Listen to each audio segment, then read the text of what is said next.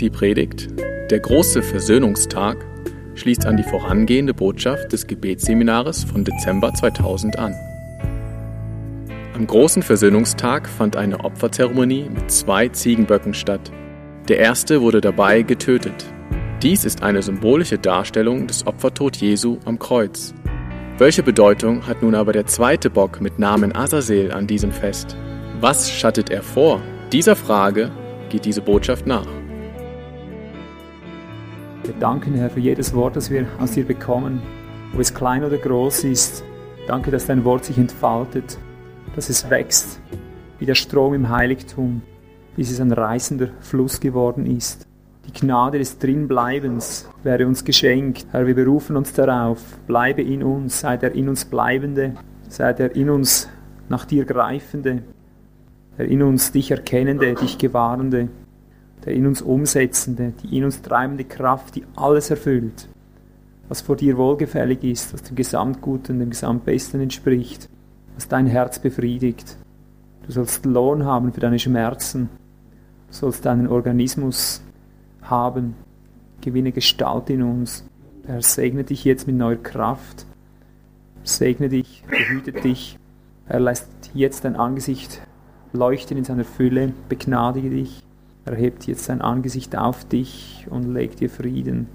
Nicht durch Heer und nicht durch Kraft, nicht durch Menschentüchtigkeit, sondern durch meinen Geist spricht der Herr der Heerscharen. In Jesu Namen. Amen. Amen. Gut. Auch die letzte Runde nur in der Kraft des Herrn. Sobald wir auf uns schauen und überlegen, wie viele Stunden wir schon hier sitzen insgesamt und so weiter, dann verfällst du dem Gesetz der Psychologie. Ja, das musst du klar wissen. Das Gesetz der Psychologie sagt nicht länger als 20 Minuten. Das war die Vorkehrungsmaßnahme des Teufels, dass wir nie, nie, nie Reich Gottes konform werden sollen. Merkst du, mit einer einzigen Lehre kannst du das ganze Christentum durchstreichen. Angefangen bei den ersten Aposteln, die nun, wie schon gesagt, die haben die ganze Nacht auch noch gebraucht, nachdem sie den Tag schon zusammen hat. Nur um das Aktuelle wieder zu glätten. Also verfall nicht dem Gesetz der Psychologie, wir haben ein höheres Gesetz, das des Geistes des Lebens. Und der Herr sagt, ich habe eine Speise, das ist der Wille Gottes. So oft ich im Willen Gottes drin bin, ist Speise ist Kraft. Jeder Auftrag eine neue Kraft. Jede neue Runde eine neue Kraft. Wie der Tag, so deine Kraft. Und wenn wir da glaubend sind, merkst du, wie viel Glaubensübung wir haben, dann äh, merkst du, das ereignet sich. Ich erlebe das seit Jahren. Ich bin der Schwächste hier in der Mitte, kannst du mir glauben.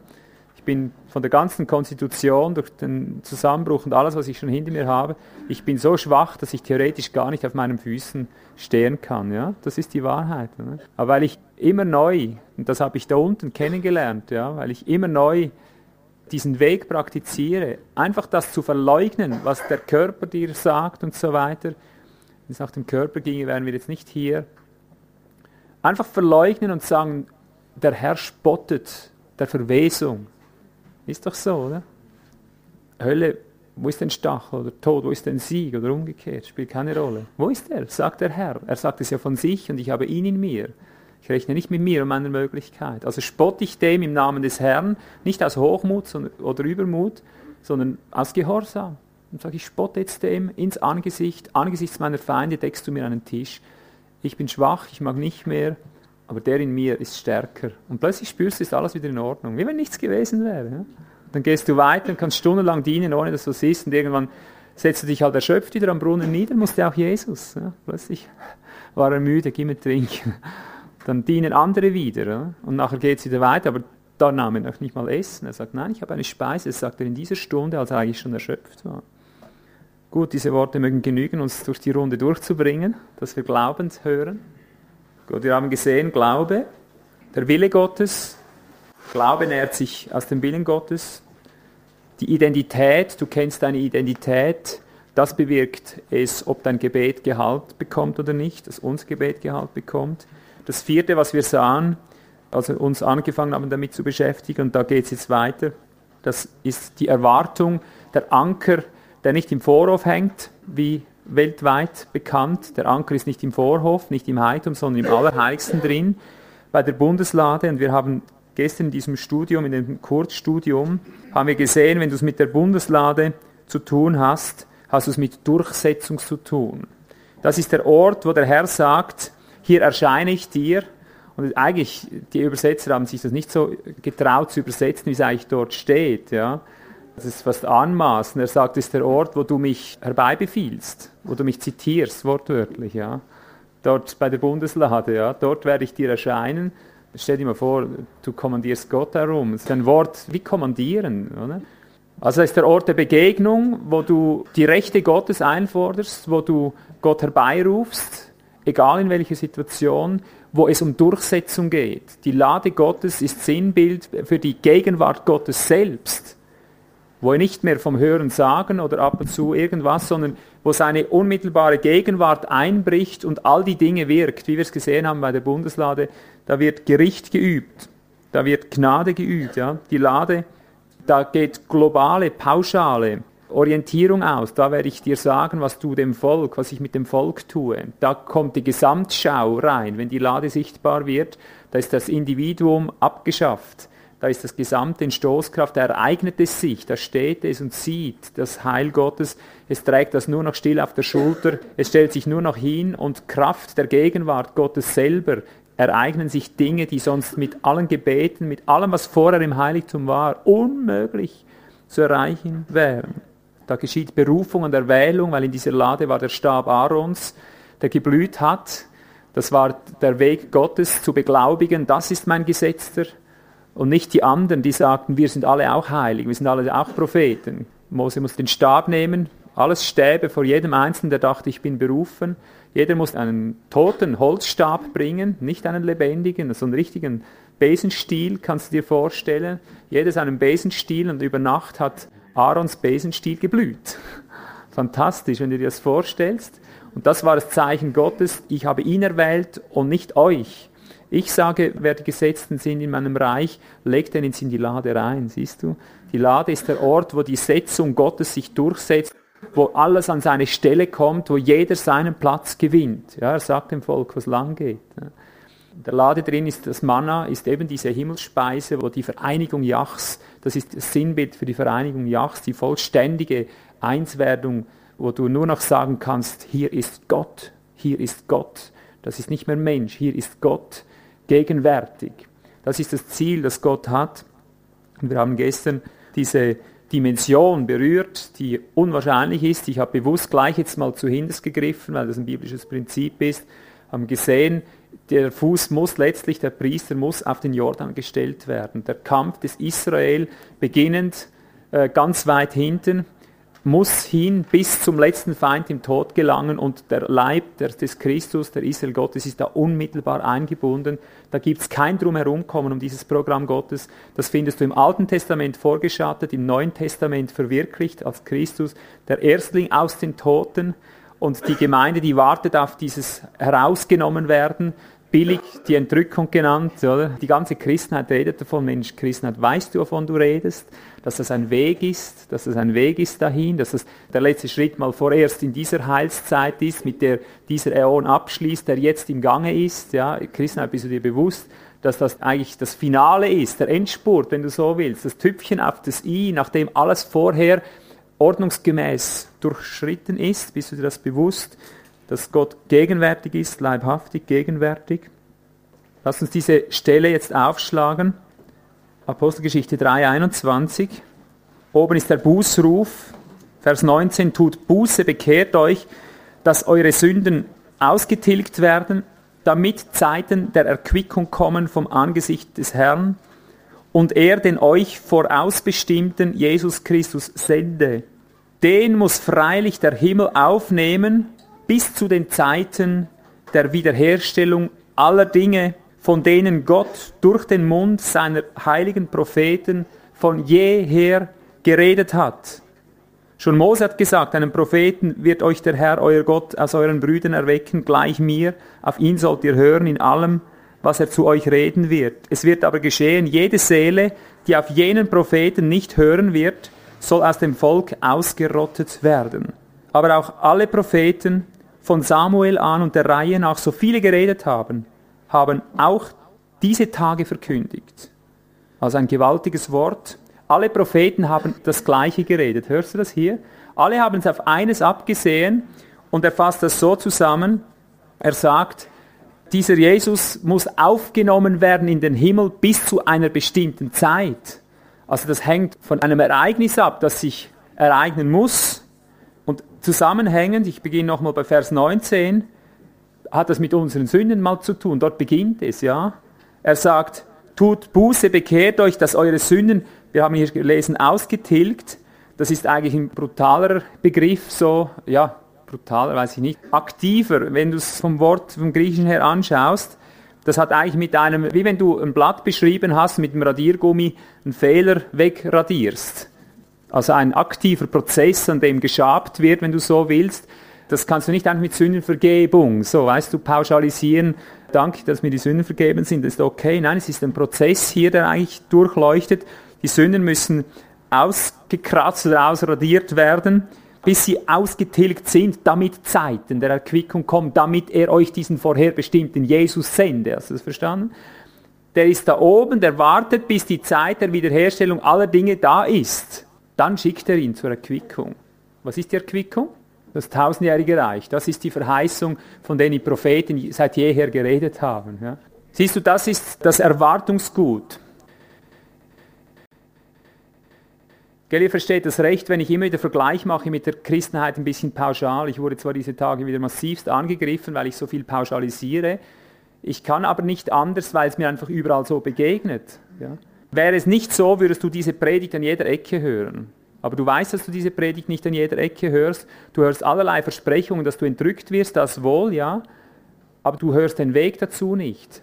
Du wirst nicht aktiv vor die Feinde gestellt fast an jeder Konferenz dieser Erde triumphierst du in Christus, hast aber keine realen Feinde vor dir. Du triumphierst über die Sünde weg, anstatt angesichts der Sünde, angesichts der Herausforderung. Ja? Und darum ist es mir wichtig zu deklarieren, wenn man es mal genau untersucht, unter die Lupe nimmt, dann ist der Tag der Wiederherstellung aller Dinge im Innersten drin. Glaubt die Christenheit, dass der Tag der Wiederherstellung aller Dinge beginnt wenn Jesus wiederkommt. Vorher können wir gar nichts machen. Ich weiß noch die Reaktion, wie sie waren, als ich diese Botschaften hielt mit Überwindung des Todes und all diese Dinge. Das war ein absolut komplett neuer Gedanke für die meisten. Wie kannst du nur? Das ist doch Gottes Sache und so weiter. Das weiß ich auch, dass es Gottes Sache ist. Aber ich komme einfach nicht drum herum zu sehen, dass er mich damit einverwoben hat. Das ist das Problem. Er hat immer Israel mit einbezogen. Ja. Und darum, du kannst es eigentlich, wenn du die Augen öffnest, kannst du schon hier eben im 19. Vers sehen, dass an dir etwas geschehen muss, bevor die Zeiten der Wiederherstellung aller Dinge sind. Also die Zeiten der Wiederherstellung der aller Dinge sind die, die vorher sind, vor der Ankunft des Christus, so möchte ich sagen. Ich sage aber damit nicht, dass das alles war. Ja, sonst müsste er nicht mehr kommen. Sonst wäre ja alles schon perfekt. Was ich damit zeigen möchte, und da müssen wir umdenken lernen als Christenheit. Ich glaube, das macht den Unterschied von der Lehre, wie wir sie hier vertreten, vielleicht zum meisten, was sonst vertreten wird. Wir glauben auch, dass erst wenn Jesus sichtbar wiederkommt, weltweit eine Wiederherstellung aller Dinge in dem Sinn stattfindet. Ich nehme es hier nochmal vorweg. Für mich bedeutet die Entrückung nichts anderes als Antrittsverlesen, so sagen wir beim Schweizer Militär. Antrittsverlesen. Am Morgen, wo es heißt, in einem Glied stehen, dann stehst du so da, oder? Machst da deine Bewegungen und dann wird geschaut, ist jeder da, ist jeder in Uniform, hat jeder genau das Tenue und so weiter. Und dann heißt es ruhen und dann geht's los, oder? Du kannst an den Dienst gehen, dann wird Befehlsausgabe gemacht und dann gehst du hin. Das Überwinden des Todes in einer ersten Stufe, oder einer, es ist eigentlich schon die dritte Stufe oder so, wenn du es genau nimmst. Die erste ist ja deine Bekehrung, deine Wiedergeburt. Hast du deinen Tod überwunden, oder? in einem Sinn. In der Heiligung ist eine zweite Stufe die Überwindung des Todes, dass du deinen Leib neu bekommst. Das ist ja nur das dritte, oder? Das erste ist der Geist, das zweite ist die Seele, die damit hineingenommen wird in diese Überwindung. Und du hast die Verheißung, auch der Leib soll dir neu gemacht werden. Also wir führen diese Überwindung ein durch Glauben, versteht sich, nicht durch Anstrengung, durch selbstgemachte Heiligung. Es wird dir so gegeben wie die Wiedergeburt, dass du da oben antreten kannst mit denen zusammen, um mit denen zusammen nachher nach hier unten zu kommen. Wie geschrieben steht, der Herr kommt in seinen heiligen Myriaden, in, nicht mit, oder in, in seinen heiligen Myriaden. Ja. Hochinteressant, diese Zusammenhänge, Judas Brief dort und so weiter. Also wir erwarten mit anderen Worten, so wie es hier geschrieben steht, dass Zeiten der Erquickung kommen, nachdem das ausradiert ist da unten, nachdem die Wiederherstellung aller Dinge stattgefunden hat, und zwar an uns. Ich sage es mit einer Formel, das tausendjährige Reich muss bereits da sein, damit es kommen kann. Das ist für mich der Zusammenhang. Es muss in uns bereits vollzogen sein, das Gericht muss am Hause Gottes abgeschlossen sein und dieses Gericht an dem Hause Gottes bedeutet nichts anderes, als dass eben Christus die Stellung bekommt, die ihm gebührt, dass alles und jedes sich unter seine Füße beugt, seine Knie beugt vor ihm. Das Stichwort, ich gebe jetzt nur die Stellen, wäre es äh, der erste Tag, hätten wir all diese Texte eingehender studiert. Jesaja 65, 17 bis 25, da wird dieses tausendjährige Reich prophezeit. Und dort in Vers 25, ich pauschalisiere jetzt das ganze Kapitel auf einen Satz runter, dort wird dir gesagt, man wird nichts Böses und nichts Schlechtes tun auf meinem ganzen heiligen Berg. Hörst du das? Man wird nichts Böses, nichts Schlechtes tun auf meinem ganzen heiligen Berg. Siehst du?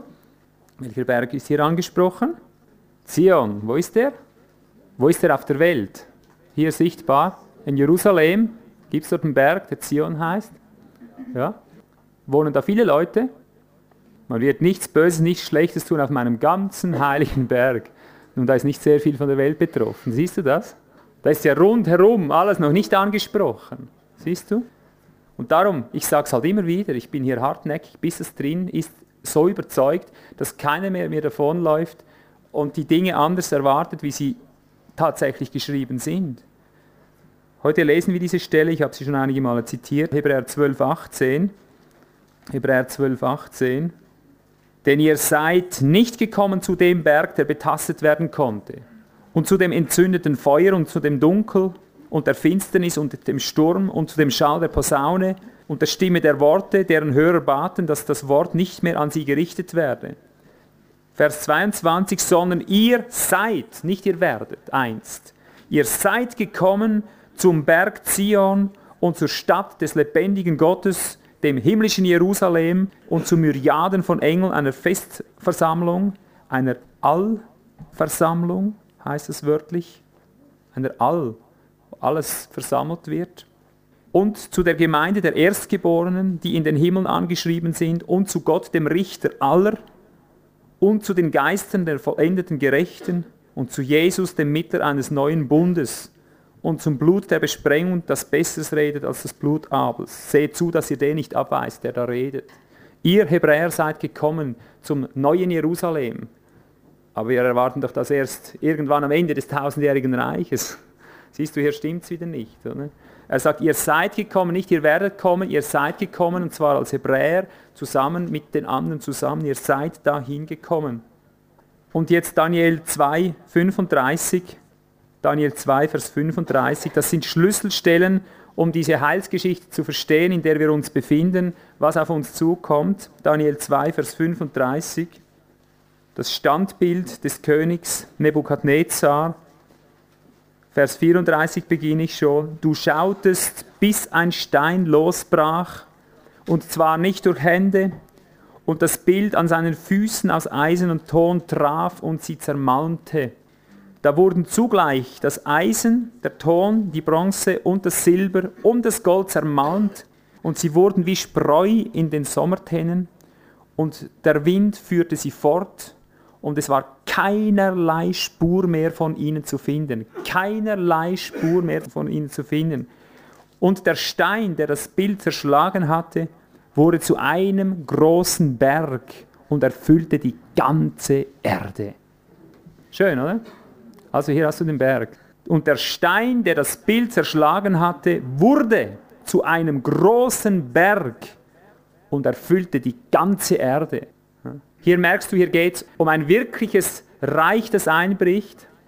Da geht es um eine Wirklichkeit. Das ist nicht der Berg Zion da unten, der plötzlich wächst. Oder?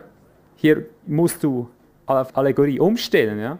Es ist eine bildliche Rede, du kannst es nicht wortwörtlich nehmen, denn wenn ein Berg die ganze Erde erfüllt, buchstäblich sind alle weg. Ja. Ich habe die Explosion des Mount St. Helen gesehen, als ich jetzt in Amerika war. Das wurde ja dokumentiert, mein Gastgeber hat mich mitgenommen. Wenn es nur einen Berg so mal richtig rüttelt, dann wird schon von der Wucht von 150 Atombomben geredet. Ich konnte das mit eigenen Augen sehen, was dann geschehen ist. Stell dir vor, wenn sich ein Berg plötzlich ausweitet, ist nichts mehr da, oder? Nichts mehr da. Das, äh, die Verschiebung, das hat alles rundherum, ich weiß nicht in was für einem Umkreis, hat es grauenhafte Konsequenzen gehabt. Also das ist eine geistliche Wirklichkeit. Der Stein, der Christus ist, der schon Nebukadnezar, schon diese Reiche damals alle abgelöst hat, schon da stand der Christus dahinter und zwar durch Israel hindurch. Ja. Es war der Christus in Israel, weil Israel ist der Christus und Christus ist der Israel. Das sind austauschbare Begriffe. Dieser Stein ist gerollt und hat die Medien und Perser und wie sie alle hießen, ein Reich nach dem anderen, das kannst du geschichtlich nachweisen, ein Reich nach dem anderen ist untergegangen und die Verheißung ist, dass derselbe Stein, dieser Christus, schlussendlich alles bodenflach macht, bis nicht irgendetwas übrig bleibt, wie Spreu vor dem Wind heißt es, dass zerstreut wird, soll das alles, alles, alles eingeebnet werden und das Ziel ist, man wird nichts Böses, nichts Schlechtes tun auf meinem ganzen heiligen Berg. Und ich sage es nochmals, Däumchen drehend abwarten, bis das geschieht. Oh nein, nein. Wir müssen vor der allgemeinen Apokatastasis, vor der wir gelesen haben in Apostelgeschichte 3, müssen wir wiederhergestellt werden in allen Dingen, so wie das geschehen ist im geistlichen Vorbild. Hier möchte ich eine Stelle lesen aus Matthäus 17, Vers 11. Wir müssen bergkonform werden, wenn du so willst diesem neuen Berg konform sein und das muss sich vor seiner Wiederkunft ereignen. Und haben wir die Vision nicht, dass es sich an uns ereignet, jetzt die Wiederherstellung, wenn wir warten, haben wir es verpasst. Matthäus 17, Vers 11. Die Jünger fragen ihn, was sagen denn die Schriftgelehrten, dass Elia zuerst kommen müsse? Er aber antwortete und sprach zu ihnen, Elia kommt zwar und wird alle Dinge wiederherstellen, ich sage euch aber, dass Elia schon gekommen ist und sie haben ihn nicht erkannt, sondern an ihm getan, was sie wollten. Ebenso wird auch der Sohn des Menschen von ihnen leiden. Da verstanden die Jünger, dass er von Johannes dem Täufer zu ihnen sprach. Siehst du, er hat behauptet, es ist alles wiederhergestellt worden und sie haben es nicht erkannt. Alles ist wiederhergestellt worden bis zu diesem Zeitpunkt, was Johannes den Täufer betraf. Hast du gewusst, dass Johannes der Täufer der Endpunkt war der ganzen, in dem Sinn vorgeschatteten Heilsgeschichte. Ist dir das schon bewusst? Als das Neue begann, das Alte, es war alles verpasst, es war alles wiederhergestellt, als das Neue begann. Die meisten haben es nicht gemerkt und sind deshalb unter den Flug gekommen. Jetzt schlag mit mir eine andere Stelle auf. Matthäus 11, Vers 11 bis 14. Da redet Jesus über Johannes den Täufer und sagt wahrlich, ich sage euch, unter den von Frauen geborenen ist kein größerer aufgestanden als Johannes der Täufer. Der kleinste aber im Reich der Himmel ist größer als er. Aber von den Tagen Johannes des Täufers an bis jetzt wird dem Reich der Himmel Gewalt angetan. Und Gewalttuende reißen es an sich. Und jetzt kommt der eigentliche Satz. Denn alle Propheten und das Gesetz haben geweissagt, bis auf oder bis zu Johannes. Und wenn ihr es annehmen wollt, er ist Elia, der kommen soll. Der kommen soll. Der kommen soll. Habt ihr das gehört? Also ich fasse es zusammen. Es wird von Johannes dem Täufer behauptet, dass sämtliche Propheten, alle, die je geredet haben, auch das Gesetz, und mit dem ist ja einfach das Alte Testament zusammengefasst. Ja. Die Schriften, das Gesetz, die Propheten, alles hat bis auf Johannes hin, bis zu diesem Zeitpunkt prophezeit. Und bis hin ist fertig. Kannst du das sogar in der Bibel nachweisen? Schlag mal Malachi auf, der letzte der Propheten in unserer Schrift. Was ist der letzte Satz? Malachi 3, 22. Haltet im Gedächtnis das Gesetz meines Knechtes Mose, dem ich am Horeb für ganz Israel Ordnungen und Rechtsbestimmungen geboten habe. Siehe, ich sende euch den Propheten Elia, bevor der Tag des Herrn kommt, der große und furchtbare. Und er wird das Herz der Väter zu den Söhnen und das Herz der Söhne zu ihren Vätern umkehren lassen, damit ich nicht komme und das Land mit dem Bann schlage. Hier hört es auf, das Ende Altes Testament. Merkst du, dass es sogar buchstäblich so ist, wie er es gesagt hat? Und das zeigt nur wieder, das Buchstäbliche zeigt nur das Prinzipielle, wie es schon immer war.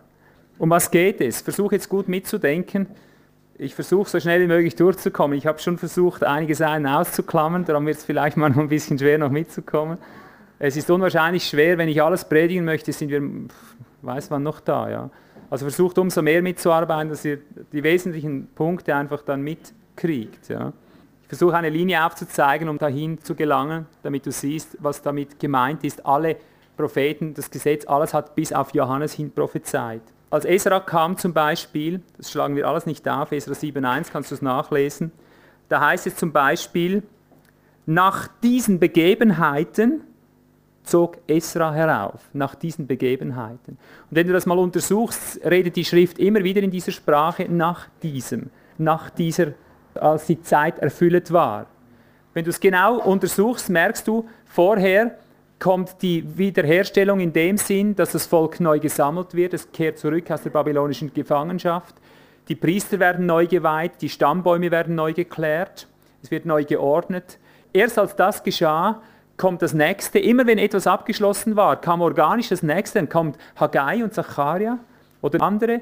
Sie beginnen den Tempel zu bauen und eben als sie aufhörten damit, als es stagnierte, kommen diese zwei ins Bild und dann geht es wieder weiter. Als der Tempel dann eingeweiht war, als das Volk eigentlich da stand, und ich sage es mal etwas menschlich, und nicht mehr hätte weiter wissen können oder so, plötzlich heißt es, nach diesen Begebenheiten kommt Esra. Ja? Und nach diesem Esra siehst du, als der aufgehört hat, als das alles stand, was sein Werk war, dann siehst du, wie Nehemia reinkommt. Der beginnt die Mauer darum herum zu ziehen. Und so siehst du, wie das nachher weitergeht. Und dann heißt es plötzlich, eben nach 30 Jahren, nachdem dieser Johannes geboren war, erscheint Johannes der Täufer. Und als er seinen Dienst beginnt, er sagt, ich muss diesen Dienst tun, damit der hervorkommt, den ich verkündige. Er wusste selber nicht, wer er ist. Ja? Erstaunlich eigentlich. Aber Gott hat ihm gesagt, auf den du den Geist runterkommen siehst und auf ihm bleiben siehst, das ist er, der Verheißene. Also er hatte zu taufen begonnen und weil er gehorcht hat, indem er das Werk ausgeführt hat, hat er den Christus entdeckt selber, währenddem er taufte. Aber von Jesus jetzt heißt es, Galater 4,4, als die Zeit erfüllt war, die Zeit, die Frist, der Kairos, im Schweizerdeutsch, Griechisch, als die Zeit erfüllt war, sandte Gott seinen Sohn, tat ihn unter das Gesetz und so weiter, als die Zeit erfüllt war. Hebräer 9,26 sagt, welche Zeit erfüllt war. Und hier hoffe ich dann den Sack zusammenzubringen. Hebräer 9,26. Ich lese ab Vers 24. Nein, ab 23 noch besser. Es ist nun nötig, dass die Abbilder der himmlischen Dinge hierdurch gereinigt werden, also durch eben Blut der Kälber, Böcke und so weiter, die himmlischen Dinge selbst aber durch bessere Schlachtopfer als diese. Denn der Christus ist nicht hineingegangen in ein mit Händen gemachtes Heiligtum, ein Gegenbild oder ein Anstatttypus, nicht in ein Anstatttypus des wahren Heiligtums, sondern er ist in den Himmel selbst eingegangen, um jetzt vor dem Angesicht Gottes für uns zu erscheinen, auch nicht um sich selbst oftmals zu opfern, wie der Hohepriester alljährlich mit fremdem Blut in das Heiligtum hineinging. Da redet er von dem großen Versöhnungstag. Sonst hätte er oftmals leiden müssen von Grundlegung der Welt an. Jetzt aber ist er einmal aufgrund, jetzt hör, jetzt kommt's. Jetzt aber ist er einmal aufgrund der Vollendung der Zeitalter offenbar geworden, um durch sein Opfer die Sünde aufzuheben. Mal nur bis hierher. Merkst du, Galater 4,4 sagt, als die Zeit erfüllt war, und hier sagt er, jetzt ist er einmal aufgrund, so ist es wörtlich zu übersetzen, aufgrund der Vollendung der Zeitalter offenbar geworden. Das heißt dort im griechischen Aion. Aufgrund, wie müsste man das lesen dann? Aufgrund der Vollendung der Ewigkeiten. Merkst du? Kann nicht stimmen. Also nur so nebenbei. Aufgrund, dass Zeitalter vollendet worden sind, ist er gekommen. Danach, nach diesen Begebenheiten, merkst du, alles hat einen Vorspann, entwickelt sich langsam. Und als Jesus kam, wird behauptet, sind die Zeitalter erfüllt wurden. Welche Zeitalter eigentlich? Von was redet es hier? Des Gesetzes des Ziels. Eben das ist für uns der Inbegriff von Zeitaltern. Siehst du? Das weiß ich und darum lehre ich es, damit hier ein total neues Verständnis immer wieder sich einbricht. Das Gesetzeszeitalter ist ganz klar irgendwo mit drin. Das ist ein kleines Böllerli. Ich empfehle einfach, den Hebräerbrief öfters zu studieren, um das dann nachzuverdauen, was ich jetzt sage. Ich schlage jetzt kurz Kolosser 2,16 auf. Kolosser 2,16, um dir zu zeigen, welche Zeitalter erfüllt waren. Kolosser 2, Vers 16. So richte euch nun niemand wegen Speise oder Trank oder betreffs eines Festes oder Neumondes oder Sabbates, die ein Schatten der künftigen Dinge sind. Der Körper selbst oder der Leib selbst aber ist des Christus. Das ist die Antwort, Geschwister. All die Zeitalter, und das siehst du vor allem in Hebräer, sind alles Vorschatten. Die Zeitalter, die bis hin zu Johannes dem Täufer gingen, bis zum Moment, als Christus erschien, sämtliche Zeitalter, wie du immer sie nennen magst, waren Schattenbilder, waren Typusse. Jedes Zeitalter hat einen Typus vorverkörpert, vorschattiert. Die Aufgabe der Völker war es, etwas darzustellen, was als Wirklichkeit kommen sollte. Und darum sagt er, sämtliche Feste, sämtliche Speise, Trankopfer, alles was war, war nur der Schatten der künftigen Dinge, die kommen sollen.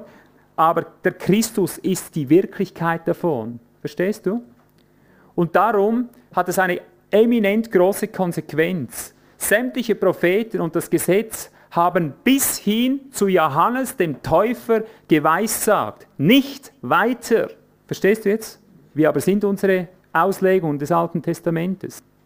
Wie legt man all die Stellen immer wieder aus? Von Israel, speziell jetzt wieder Israel. Ich muss diesen Punkt ansprechen, weil das ist im Moment der größte Rivale des Christus unter den Christen. Ja?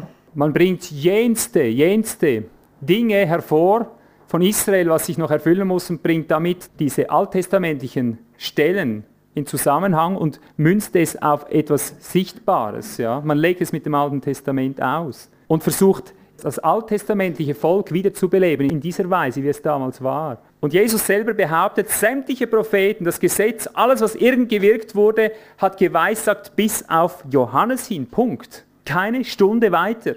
Hast du das verstanden? Israel hat mit dem, was es vorgeschattet hat, was es prophezeit hat, alles, was es gemacht hat, einen Dienst erfüllt. Es hat eine Schattenwirkung gehabt. Und von der Stunde an, als Jesus kam, hat dieser Schatten angefangen, Wirklichkeit zu werden. Das bedeutet, dass das im alttestamentlichen Sinn erfüllt ist und jetzt beginnt es im Neuen Testament in der Wirklichkeitsform Gestalt zu gewinnen. Eben der Berg wird zum Berg, der die ganze Welt erfüllt. Der Tempel wird zum Leib des Christus. Die Opfer, alles wandelt sich um in diesem Moment. Es ging nicht weiter als bis zu Johannes dem Täufer. Aber darin, was sie vorgeschattet, was sie prophezeit hatten, hat letztlich bis ans Ende auch eben des tausendjährigen Reiches und überall seine Wirkung. Ja? Aber die alttestamentliche Geschichte ist ein für alle Mal liquidiert. Von daher, weil es Vorschattenfunktion hat. Was aber das bedeutet, jeder einzelne Schatten, den du findest, schlägt sich nieder in der geistlichen Wirklichkeit, in der wir heute leben. Und der Schlusspunkt der Geschichte, der letzte Schatten, der geworfen wurde, wer war das? Der letzte Schatten, der geworfen wurde? Johannes. Ja, das hat eine eminent große Konsequenz. Es wurde alles vorgeschattet. Johannes der Täufer ist der Schatten des Elia, der kommt vor seinem zweiten Kommen. Seht ihr es, bringt es ins Bild? Wir sind uns gewohnt, diesen Johannes den Täufer nach Maleachi 3 am Schluss einzuordnen, als wäre dort dieser Elia, der dort genannt ist, wäre dieser Johannes der Täufer gewesen. Ich sage es frei aus dem Gedächtnis, du kennst die Stelle sicher, wenn du die Bibel schon mal gelesen hast. Jesus sagt im Hinblick auf Johannes den Täufer, er ist Elia, der kommen soll. Und ich, ich sage es jetzt mal mit diesen Worten, er ist der Schatten des Elia, der kommen soll. Und er sagt, dieser Johannes der Täufer ist, wie es geschrieben steht, und zwar da zitiert er Maleachi, schlag mal Maleachi auf, wo er ihn nennt, zitiert er Maleachi 3,1. Siehe, ich sende meinen Boten, dass er den Weg vor mir her bereite. Dort, wo Jesus ihn identifiziert, das ist auch eine Elia-Erfüllung hier, bei dieser Erfüllung, was er hier sagt, sagt er, Johannes ist diese Stimme, die als Bote vor mir hergesandt ist. Und das hat auch Johannes, der Täufer, identisch ausgesagt. Sie haben gesagt, bist du der, bist du der, bist du der, bist du Elia? Nein, ich bin die Stimme. Er sagt, nein, ich bin nicht Elia. Er sagt, nein, ich bin die Stimme in der Wüste, die Stimme eines Rufenden. Und was ruft er?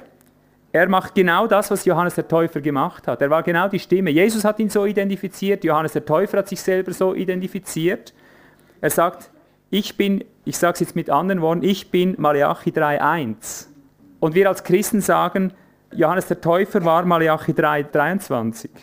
Beziehungsweise bei dir vielleicht 4, Vers 5 oder so. Wir haben da verschiedene Kapitelzählungen. Und da ist ein himmelweiter Unterschied. Pass auf, was es heißt am Schluss, Vers 22, Malachi 3 oder bei den anderen, die ein Kapitel 4 haben, ist es Kapitel 4,4. Haltet im Gedächtnis das Gesetz meines Knechtes Mose, dem ich am Horeb für ganz Israel Ordnungen und Rechtsbestimmungen geboten habe. Siehe, ich sende euch den Propheten Elia, bevor der Tag des Herrn kommt, der große und furchtbare. Hörst du hier was? Ich sende euch den Propheten Elia, bevor der Tag des Herrn kommt, der große und furchtbare. Merkst du, das ist ein Unterschied als Johannes der Täufer kam, das war nicht der Schreckenstag. Der große und furchtbare, das meint der große und gefürchtete, wörtlich, ja. Elia, der gekommen ist, hat Johannes den Täufer vorgeschattet. Johannes der Täufer, der gekommen ist, schattet den kommenden Elia an. Das musst du einfach mal unter die Haube kriegen. Ja? Das war ein Vorschatten auf das zweite Kommen Christi, das nach genau denselben Mustern abläuft, wie das erste abgelaufen ist. Ein und dasselbe wiederholt sich wieder. Und darum wiederholt sich die Geschichte ständig. Im Alten Testament, die babylonische Wegführung und all diese Dinge, das ist alles in Erfüllung, verstehst du? Das hat sich alles schon wieder erfüllt. Die Vorschatten von damals haben sich schon wieder wiederholt. Versuch's mal bis hierher so zusammenzufassen. So wie die Opfertiere und der Tempel und der Hohenpriester Vorschatten waren auf Christus und seinen Organismus, so waren die Feste des Herrn, die Feste, die Israel zu feiern hatten, Vorschatten auf die heilsgeschichtlichen Ereignisse im neuen Bund, unter dem Einbruch des Steines, unter dem Einbruch des geistlichen Reiches, das aber sehr wohl auch Fleisch gewinnt hier unten. Und in derselben Weise waren Mose, Elia und diese Menschen Vorschatten auf kommende Dienste, die Gott im neuen Bund erwecken wird. Alles war Vorschatten. Ja? Aber die Vorschatten sind so lange gespielt worden, bis Elia da war, also in Anführungsstrichen, bis Johannes der Täufer da war. Da war das ganze Spiel fertig und dann kommt Christus, von da an beginnt es live zu werden. Und endet genau dort, wenn der Elia-Dienst, den Gott verheißen hat, getan wird hier unten auf der Erde den ich mal schonungslos dort in Offenbarung 11 wiederfinde, wo von den Zeugen die Rede ist, die du ohne weiteres mit den Typen Mose oder Elia identifizieren kannst, denn ihre Werke sind dieselben, wo geschrieben steht, dass mitten ins Zeitalter hinein Dienste aufbrechen, wo es heißt, sie plagen die Menschen mit jeder erdenklichen Plage, die ihnen gerade einfällt. Ich schlage all die Stellen nicht nach um der Zeit willen, ihr kennt die, gell? Dort wird bezeugt, dass Gott Dienste senden wird, des Gerichtes, die dieselben Plagen auslösen, wie Mose sie ausgelöst hat und wie Elia sie ausgelöst hat, dass sie Feuer vom Himmel fallen lassen, all diese Plagen. Und wer irgend widersteht, heißt es, geht Feuer aus ihrem Mund und verzehrt ihre Feinde. Schonungslos. Also dasselbe, was sich damals ereignet hat und in einer weiteren Form in Johannes dem Täufer sich wieder erfüllt hat. Das war auch so einer, da ging Feuer aus, wenn du ihn berührt hast. So kommt es am Schluss zu einem großen Finale. Ich weiß, es ist eine sehr anspruchsvolle Predigt, die ich hier habe, aber sie ist so wirklich wie meine Nase im Gesicht. Ja. Es heißt nämlich, Jesus ist einmal gekommen, so wie der Hohepriester, haben wir gelesen, einmal im Jahr in das äh, Heiligtum eingegangen ist. Ja. Einmal, was war das für ein Tag? Der große Versöhnungstag. Wer weiß, was der große Versöhnungstag ist? Das ist der Einstieg zum Labhüttenfest. Wer hat alles schon die Predigt über das Labhüttenfest gehört? Wer hat es noch nicht gehört, besser gesagt? Ich sage es mal gleich vorweg, bestellt euch die Botschaft, die drei großen Feste. Ich mache es hier ganz kurz für diejenigen, die es nicht gehört haben, sonst bist du maßlos überfordert. Nur wenn wir die Dinge verstehen, werden wir in die Vollendung eingehen. Das hat mit unserem Erwartungsgut zu tun. Die drei großen Feste, ich habe die in Osthofen gehalten, da habe ich vielleicht bisher am ausführlichsten darüber geredet, stimmt das? Ja. Gut, also da wird das Laubhüttenfest mal ziemlich gründlich behandelt, weil heute möchte ich nicht auf das Laubhüttenfest eingehen, heute möchte ich kurz noch den großen Versöhnungstag ansprechen. Achte, das kann jeder erfassen bis jetzt, sonst rufst du dazwischen, wenn du es nicht kannst, dass sich alle Opfer in Christus erfüllt haben. Ihr ruft einfach, wenn ihr nicht mitkommt, das können wir sehen. Opfer waren Vorschatten auf Christus und seinen Organismus. Seht ihr das auch? Ihr seid lebendige Opfer. Ihr seid der Tempel, wir sind der Tempel. Also es hat sich erfüllt, können wir sehen.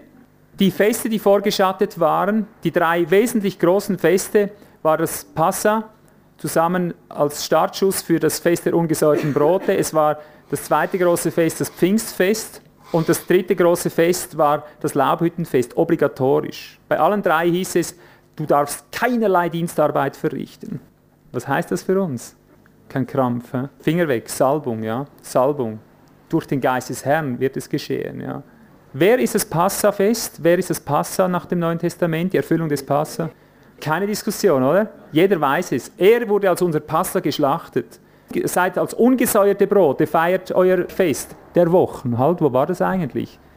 Wir kennen nur Golgatha als Christen, als Schwerpunkt. Obgleich das Passa nur der Einstieg war zum Fest der uns gesäuerten Brote. Das Fest hat nicht Passa in erster Linie geheißen. In erster Linie hieß das Fest der ungesäuerten Brote. Siehst du, und hier, die Verantwortung liegt hier bei der Reformation, die nicht weitergelaufen ist, oder von Anfang an.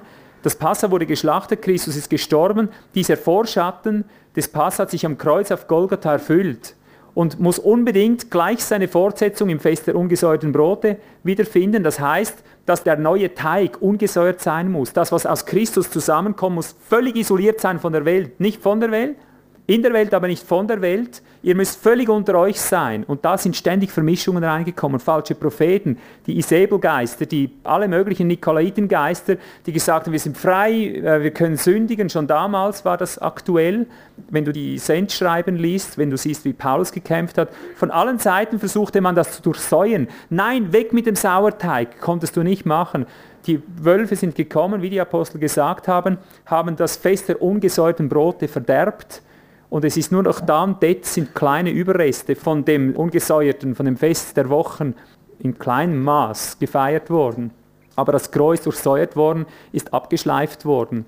Ist in die babylonische Gefangenschaft, ist in die assyrische Gefangenschaft. Wenn du diese Typusse verstehst, siehst du, das hat sich alles wiederholt. Die Christenheit ist abgeschleift worden. Die einen für ganz endgültig, die anderen kommen irgendwann wieder zurück, wenn die 70 Jahre um sind. Verstehst du? Also da mit dem Fest der ungesäuerten Brote hat schon gar nicht geklappt in der Wiederherstellung. Aber all diese Dinge müssen wiederhergestellt werden. Seht ihr? Wenn er sagt, alles muss wiederhergestellt werden, wovon die Propheten je geredet haben, meint das, es muss bis hin zu Elia sich alles erfüllen. Das Passa muss sich erfüllen und das Fest der ungesäuerten Brote, sonst gibt es kein Pfingsten. Wenn du es mal im Kalender nachschaust, die kommen schön nacheinander. Ja? Gut, Pfingsten, das Fest der Wochen hieß das, das war das zweite große, wo sie sich versammeln mussten in Jerusalem, am Ort des Friedens. Hat sich das heilsgeschichtlich erfüllt, dieser Schatten? Keine Diskussion, oder? Das wissen die Christen. Pfingstfest hat sich erfüllt. Ja. Eben, und dann kommen wir mit unserer provokativen Frage und sagen, gut, die zwei Feste haben sich erfüllt. Was war denn das Fest der Laubhütten? Das kommt erst später. Worin hat sich das Fest der Laubhütten in der Wirklichkeit erfüllt? Siehst du, darüber musst du Bescheid wissen. Wie gesagt, diese Kassette ist spezifisch jetzt mit dem Fest der Laubhütten beschäftigt. Die bestelle die drei großen Feste. Es gibt auch andere Predigten darüber. Ich mache es hier nur ganz kurz, einfach ungeschoren, so wie ich es gestern gemacht habe. Das Fest der Laubhütten wurde schon von Mose vorgeschattet. Er zieht aus aus Ägypten, also das kommt ja dort auch nach dem Passa in diesem Zusammenhang. Sie werden dort reingeführt ins Neue. Sie werden vom Alten von Ägypten rausgeführt und ins neue Land hinein. In dieser Zeit wohnen sie eben in Hütten. Das ist diese Übergangszeit. Das symbolisiert nichts anderes als den Auszug, wie wir es gestern aus Römer 8 vorbereitend gelesen haben. Die ganze Schöpfung wartet auf das Offenbarwerden der Söhne Gottes. Und auch wir, die wir die Erstlingsgabe haben, wir seufzen, dass diese Sohnessetzung endlich kommt. In der geistlichen Wirklichkeit, in der wir leben, bedeutet das nichts anderes als die Erlösung unseres Leibes, ist die Erfüllung des Laubhüttenfestes. dass wir dieses irdische Ägypten da unten, diese Welt, in der wir leben, in diesem Todesleib, in dem wir immer noch sind, den wir mittlerweile durch Glauben überwinden und beherrschen und schon mal vorweg hier, ich sage es mal, Versöhnungsfest feiern. Es endet darin, dass wir diese Umwandlung des Leibes bei Lebzeiten erleben sollen, um erlöst von diesem Leib durchzubrechen, um von oben her mit ihm diese ganze Welt nachher wieder herzustellen. Ja. Das ist die Erfüllung des Laubhüttenfestes, das auf dem Programm steht, von dem die Christen in der Regel schon wissen, schon wissen. Jeder redet vom tausendjährigen Reich, jeder redet von all den Begriffen, Entrückung und so weiter. Aber den Weg darin, den Weg darin, Geschwister, das ist der Punkt. Das ist ein Weg. Das ist ein Weg, den wir gehen. Das ist etwas, das sich an uns ereignen muss. Sowohl das eine wie das andere. Es muss in der Kraft des Geistes geschehen. Und es geschieht nicht vollautomatisch. Ich beweise es schlicht so, dass ich sage, war das Passa für alle, für die ganze Welt? Ja. Hat es sich an der ganzen Welt auch erfüllt? Nein.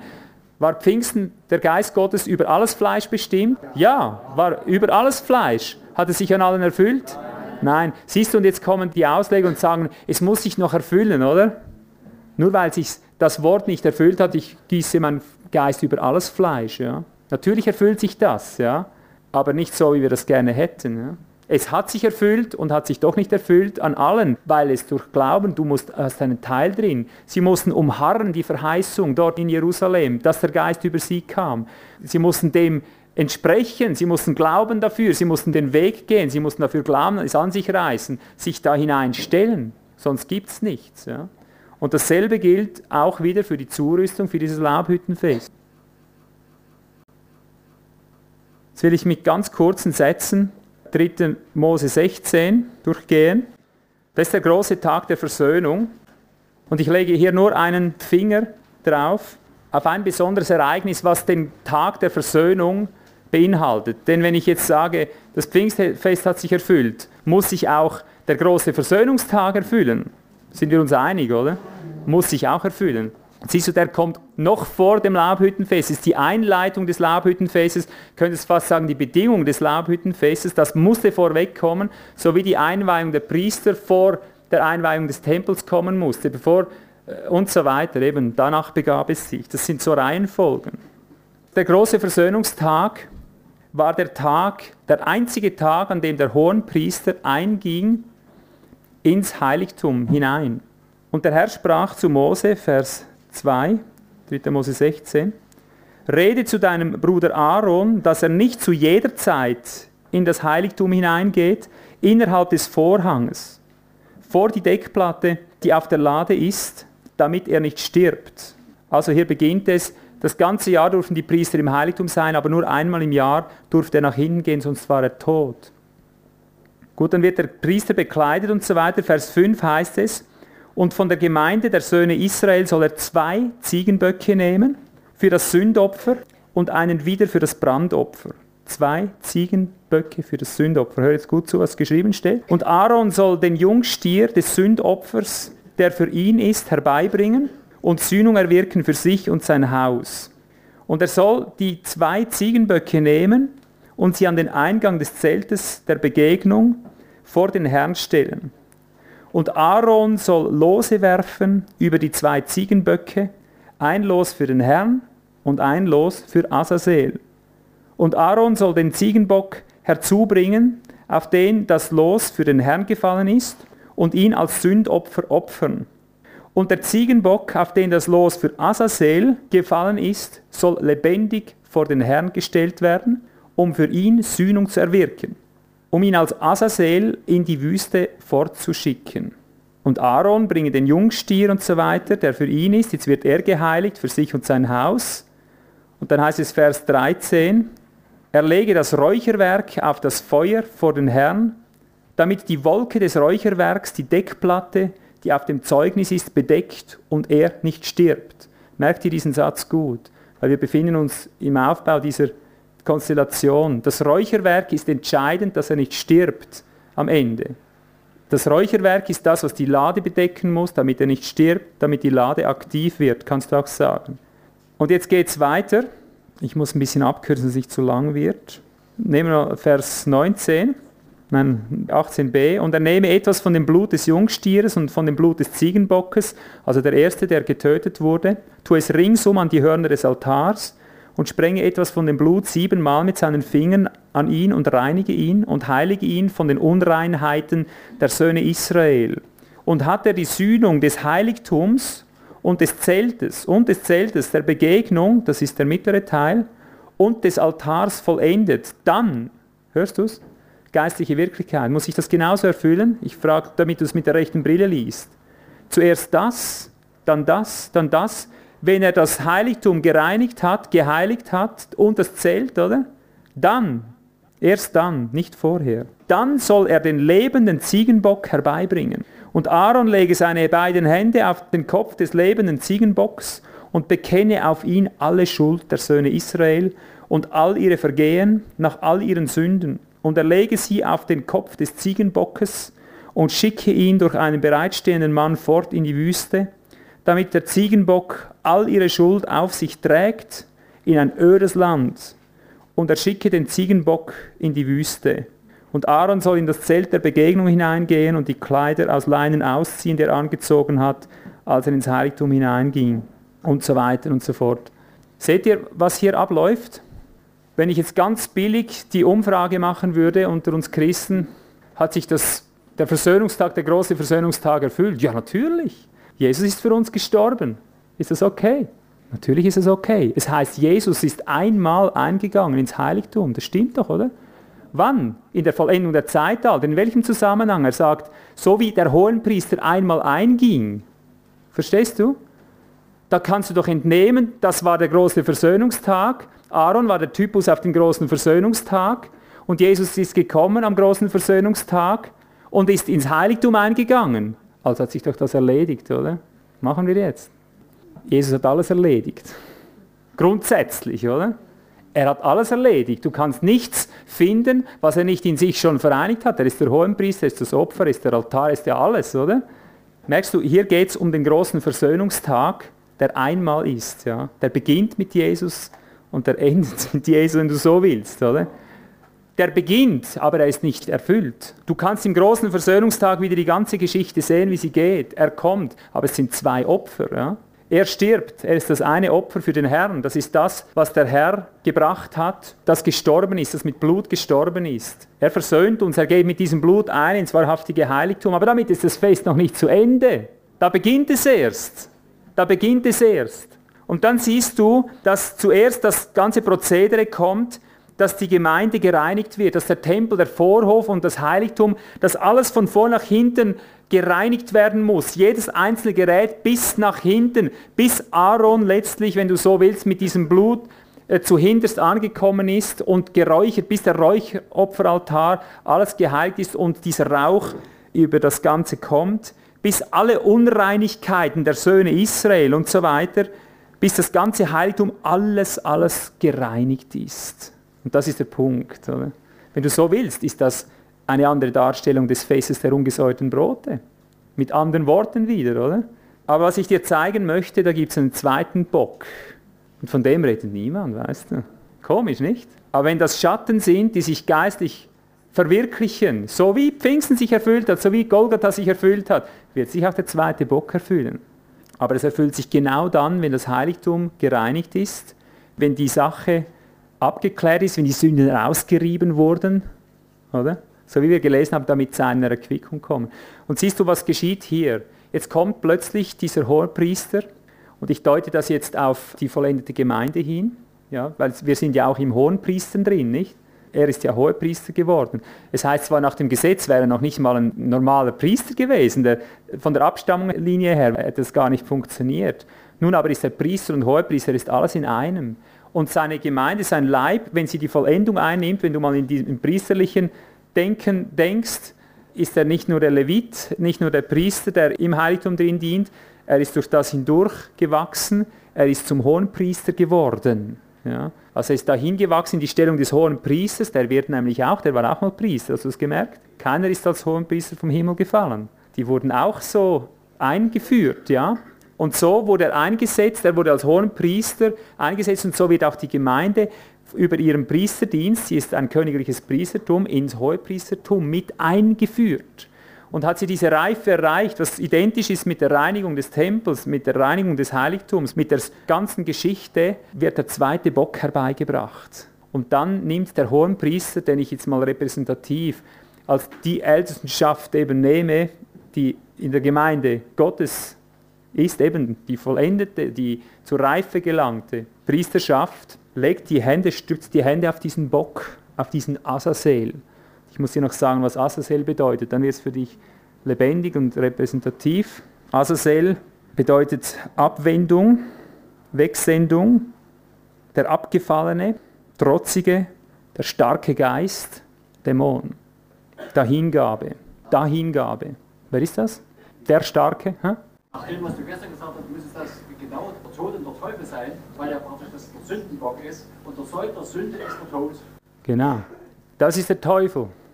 Kannst du das neutestamentlich belegen? Schlag mal Offenbarung auf, 12, Vers 7. Und es entstand ein Kampf im Himmel. Michael und seine Engel kämpften mit dem Drachen.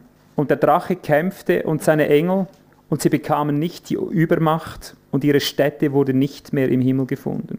Und es wurde geworfen, der große Drache, die alte Schlange, der Teufel und Satan genannt ist, der den ganzen Erdkreis verführt. Geworfen wurde er auf die Erde, und seine Engel wurden mit ihm geworfen. Und ich hörte eine laute Stimme im Himmel sagen, nun ist das Heil und die Kraft und das Reich unseres Gottes und die Macht seines Christus gekommen. Denn, oder da hinabgeworfen ist der Verkläger der Brüder, der sie Tag und Nacht vor unserem Gott verklagte. Und sie, diese haben ihn überwunden, um des Blutes des Lammes und um des Wortes ihres Zeugnisses willen, und sie haben ihr Leben nicht geliebt bis zum Äußersten, bis zum Tod. Vers 6 geht voran, dieses Bild dieser Frau, die gebiert, und dann heißt es, sie gebar einen Sohn, Vers 5, ein männlicher, der alle Nationen weiden soll mit eisernem Stab, und ihr Kind wurde entrückt zu Gott und zu seinem Thron. Und die Frau floh in die Wüste und so weiter. Und in diesem Zusammenhang heißt es, die Macht des Christus ist gekommen. Ja. Siehst du, hier findest du alles wieder. Hier findest du alles wieder. Gott hat es auf seinem Plan, den Teufel niederzustürzen. Du sagst, ja, aber hier haben ja die Engel gekämpft. Wie war das bei Daniel, als er zu beten begann? Haben da die Engel zugeschaut? In dem Moment, als er zu beten begann, sprich am Rauchopferaltar tätig wurde, entspannte sich oben dieser Kampf. Ja? Das hing alles zusammen. Ich habe das in meinem Buch vor vielen Jahren mal dargelegt, Kriegszusammenhänge und so weiter. Da siehst du, wie alles Himmlische und Irdische aufs engste verspannt ist, miteinander verwoben ist. Wie dieser Kampf hier unten, der Kampf da oben ist. Und während dieser männliche entrückt wird hier, hochgehoben wird, was ja mit der Entrückung der Gemeinde identisch ist, ja, und in den himmlischen Bereich eindringt, wenn du so willst, wird der Teufel rausgeworfen. Es hängt alles aufs engste zusammen. Ja. Aber Tatsache ist, dass er rausgeworfen wird auf die Erde. Und war das alles? Gibt es noch mehr für ihn? Schlussendlich, wenn du Offenbarung zu Ende liest, merkst du, dass nochmal ein Engel kommt und er legt ihn in Ketten, den Teufel, und wirft ihn mal für tausend Jahre runter. Und das ist eigentlich der Punkt, auf den das Ganze hinzielt. Da beginnt das tausendjährige Reich, oder? Wenn der Teufel draußen ist aus der Schöpfung, wenn er niedergetreten ist, und das denke ich, das glaube ich, ist mit diesem großen Versöhnungstag angesagt. Ja. Daraufhin arbeitet die Gemeinde. Das ist unser Auftrag, das ist unser Dienst. Dass wir durchbrechen, dass wir lernen, die Sünden, wie irgend sie da waren, lernen einstimmig, einhellig auf den Kopf des Teufels zurückzuwerfen. Das ist die Aufgabe. Darum hat Paulus schon damals gesagt, unser Kampf ist nicht wieder Fleisch und Blut, sondern wieder diese Mächte und Gewalten. Aber du weißt selber, wie es bei dir, wie es in deinem Alltag ist. Wenn du mit dem Bruder kollidierst, wenn du mit der Schwester kollidierst, ist es nicht so? Du siehst immer nur sie oder ihn und sie sieht nur immer dich oder den anderen. Ständig, ich wundere mich darüber, das Christenleben spielt sich so ab, als gäbe es den Teufel gar nicht. Es gibt nur Menschen und ihre Probleme und da und da und, du, und dann reibst dich wieder auf und du entbrennst einander, du bekämpfst dich gegenseitig und hier ist was ganz anderes angesagt. Und ich glaube, das geschieht so. Ich glaube, dass wir so gerüttelt und geschüttelt werden, bis du merkst, und das hast du in diesen Tagen erlebt, bis du merkst, der Mensch ist am Ende. Ja. Bis du merkst, diese Erschöpfung, der Mann kann nicht mehr mehr Buße tun, verstehst du? Er kann nicht mehr aus sich selber rauskriegen. Ja.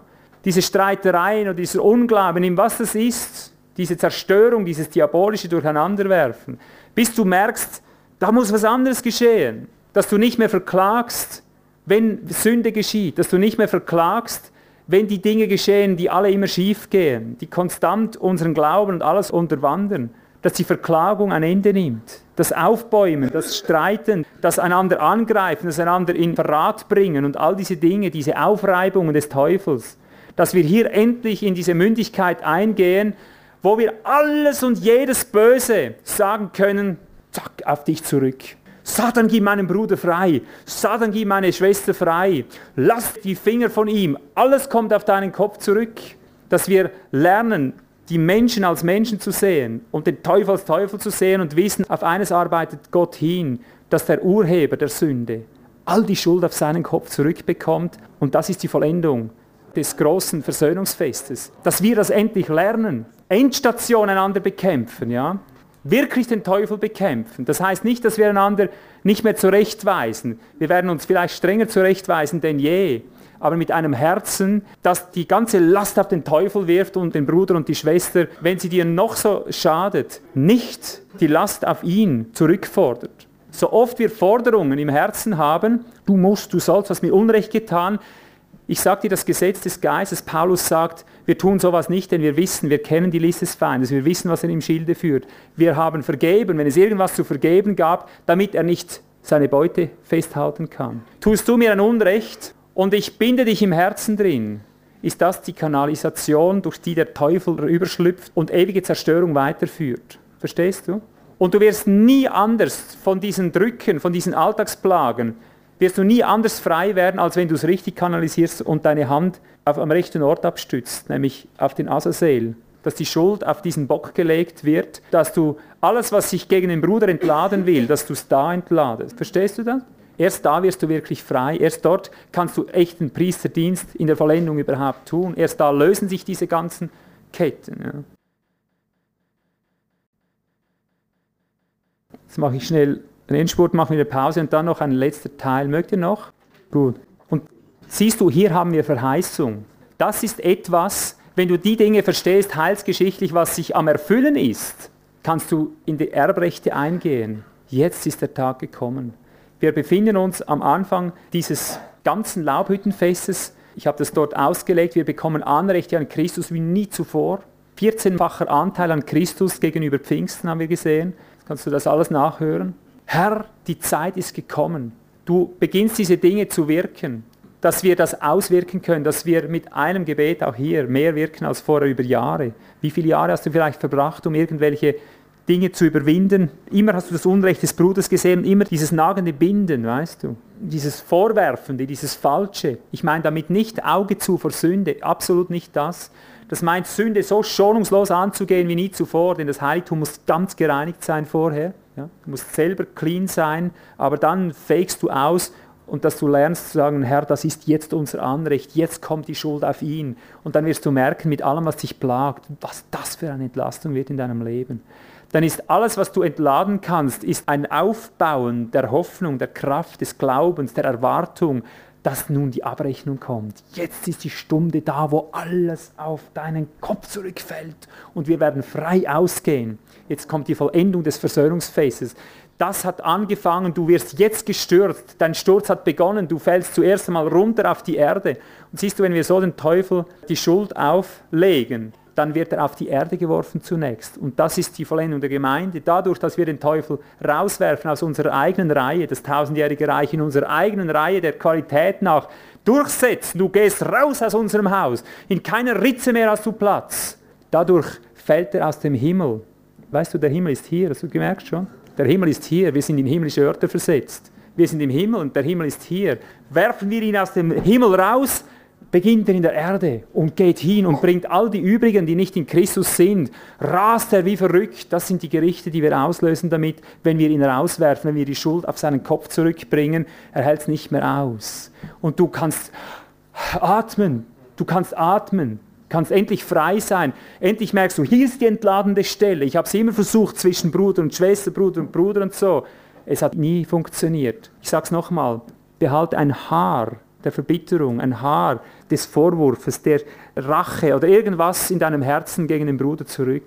Der Teufel wird da sitzen bleiben, der wird festgeschraubt sein, wie festgeschweißt, du bringst ihn nie raus. Aber leite die Schuld dahin, wo sie ist. Und das genügt ein Gebet. Hast du mehr erreicht als früher mit Jahren des dagegen Betens und Versuchens und alles. Ich sage, egal was geschieht, ich sage, Feind, das kommt auf deinen Kopf und ich segne diesen Bruder und ich segne diese Schwester und die wird jetzt gerettet, egal was sie mir zu Leide getan hat. Und ich lasse sie los, ich lasse keine Verbitterung zu. Das kommt alles auf deinen Kopf, aber ich wachse in Christus, bis wir den Thron runterreißen, bis du endgültig, bis die Engel da oben nicht mehr anders können, als dem Ausdruck zu geben, was hier unten eigentlich läuft in Christus und die große Kette herbeikommt. Wir arbeiten da zusammen. Der ganze Himmel wartet, wie Christus dieses Geheimnis vollendet. Dass das geschieht, das ist unser Vorrecht. Und jetzt als Schlussteil dieser Botschaft vor der Pause, ich will jetzt einfach die Augen wieder auf unseren Auftrag richten. Ich habe gesagt, das erste war das Gerippe, das war jetzt ein bisschen Inhalt. Und die Vision, mit der wir rausgehen, das wird es eben ausmachen, dass du weißt, das ist unsere Berufung, das ist unser Auftrag, das ist, was ich heilsgeschichtlich jetzt vollziehen muss. Jetzt bricht das Reich ein, jetzt kommt dieser Berg, der die ganze Welt erfüllen wird. Unser Auftrag ist es, eben das, was ich gesagt habe. Aber der Auftrag, den wir am Sommereinsatz haben, was wir predigen, ist nichts anderes, als dass wir warnen davor, dass diese Dinge jetzt geschehen. Ja, der Teufel kommt da zu euch. Wehe, der Teufel ist losgelassen. Wehe, du hast nicht die Vorbedingungen in deinem Leben erfüllt. Denn was geschieht, wenn der Teufel runterkommt? Es geschieht parallel. So wie es heißt, das Gute und Böse wächst miteinander aus. In diesem Gleichnis dort, Matthäus 13. Die Gemeinde wird gleichzeitig mit dem Bösen vollendet. Ja. Das ist logisch, eben wenn du es aus der Perspektive siehst. Die Botschaft, die wir wissen, ist diese, es kommt alles unter Gericht, was nicht in Christus ist, was nicht genau der Berg Gottes ist. Auf meinem Berg wird nicht ein Böses mehr sein. Wie haben wir gelesen? Ich lese den Text nochmal, der ist so gut. Man wird nichts Böses und nichts Schlechtes tun auf meinem ganzen Berg. Und der Berg beginnt die ganze Erde zu erfüllen. Weißt du, jeder, der gegen den Bruder redet, der den anderen zerstörerisch behandelt und so weiter, das wird ein Ende nehmen. Es wird nur das Wesen des Berges übrig bleiben. Das ist das Gericht, das kommt. Alles, was nicht dem Berg entspricht, dem Wesen des tausendjährigen Reiches, ich sage es, wie es ist, alles, was nicht genau Christus entspricht, was nicht er ist, kommt unter derartigen Gerichtsstand und der Gerichtsvollstrecker ist der Teufel, dass du denkst, bist in der Hölle selber. Das sind die Gerichte, die kommen das ist der Schlüssel. Es kommen Erschütterungen. Noch einmal werde ich Himmel und Erde erschüttern. Das ist Wiederholung. Gell? Aber mit dem musst du rausgehen. Das ist die Botschaft. Du sagst, alles, was nicht heilig, wirklich heilig ist, verfügbar. Und schön ist, wenn du sagen kannst, so wie ich. Alles, was nicht so ist, wehe dem ganzen Bekenntnis Christentum, was nur Bekenntnis hat, aber keine Hingabe. Alles, was nicht organisch verfügbar ist, kommt unter gewaltigsten Gerichtsstand. Alles, was nicht gerecht, was nicht gesamtgerecht ist, dem Gesamten gerecht wird, kommt unter grausamsten diabolischen Gerichtsstand. Das ist jetzt am Geschehen. Wehe allen Isolierten. Man sagt uns, wir seien isoliert. Ja? Und das stimmt. Das stimmt, weil wir außerhalb des Lagers sind. Wir sind wirklich isoliert. Aber es wird sich zeigen, welche Isolation verhält. Denn wir sind isoliert, weil wir der Heiligung Raum gegeben haben, weil wir gesagt haben, wir möchten in Christus hinein. Darum sind wir isoliert. Wir sagen, wehe, pass auf, pass auf, es bleibt nur die Isolation übrig, die in Christus isoliert ist. Wehe allen, die sich isoliert haben. Wehe allen Familienschändern, ja? die nicht in der Gesamtgerechtigkeit leben, die missionarisch tätig sind, aber in der Familie ein Unrecht haben. Es kommt unter grausamsten Gerichtsstand. Wehe allen Hirten, organisch in Christus. Nur das bleibt übrig. Der Berg zeichnet sich dadurch aus, dass ein weltweiter Organismus in Christus funktionsfähig sein wird. Wehe den isolierten Hirten, die sich die Schafe unter die Haube genommen haben, die eigenwillige Wege gehen. Grausamste diabolische Zustände, bis sie drin oder draußen sind. Todesfälle über Todesfälle über Todesfälle, grausamste Gerichte. Es hat nur diesen Zusammenhang. Es geht darum, dass der Berg sich vorschiebt. Es geht darum, dass sich das verwirklicht. Es kommt alles unter Gerichtsstand, das ist unsere Botschaft, die wir im Sommer wieder verkündigen. Alles, was nicht wirklich wahr ist, das heißt der geistlichen Wirklichkeit entspricht, wehe. Und so kannst du sagen, wehe allen Unkundigen, die die geistlichen Gesetze, die Zusammenhänge nicht kennen. Es ist nicht schwer, aber man muss sich damit beschäftigt haben. Ja? Nur was geistlicher Realität entspricht, bleibt übrig. Alles andere kommt so lange unter Gerichtsstand rein oder raus.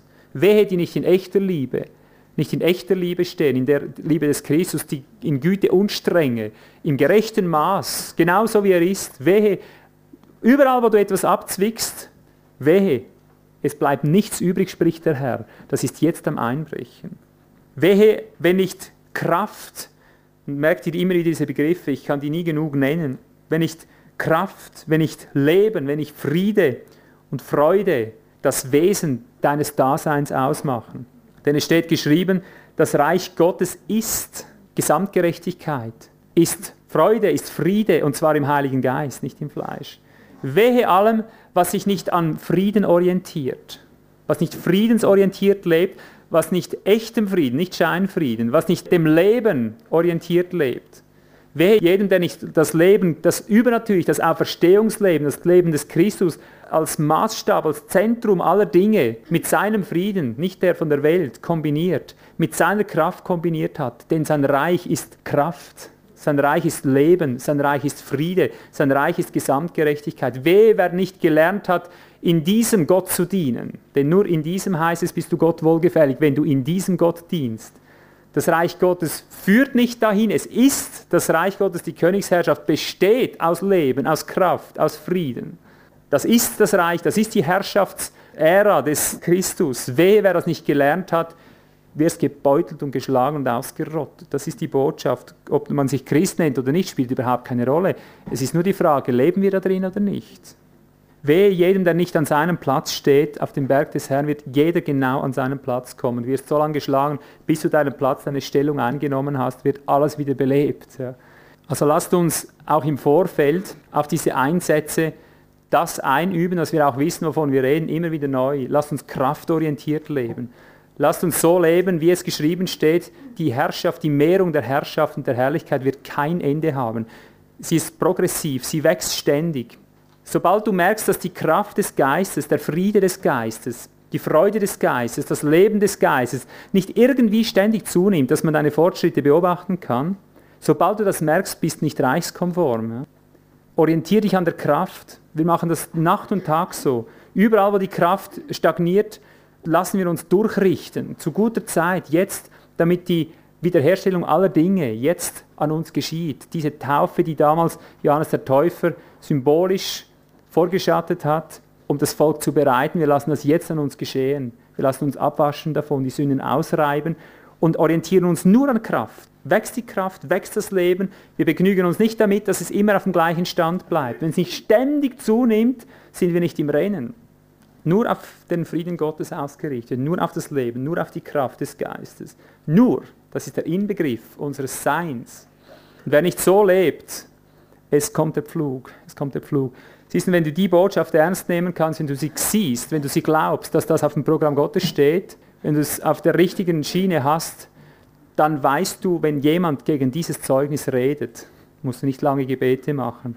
Du weißt, du hast das proklamiert, was geschieht, und du kannst nur noch den Staub von den Füßen wischen und sagen, Bruder, ich kann dir nicht helfen, ich habe es dir bezeugt, ich bin deinem Blut nicht schuldig. Lass dir das gesagt sein, das Reich Gottes ist im Kommen, der Berg wächst, es wird dich treffen, ich habe dich gewarnt. Ja, das ist die Botschaft, das macht uns fest und das gibt unserem Gebet Gehalt, wenn wir mit dieser Vision leben.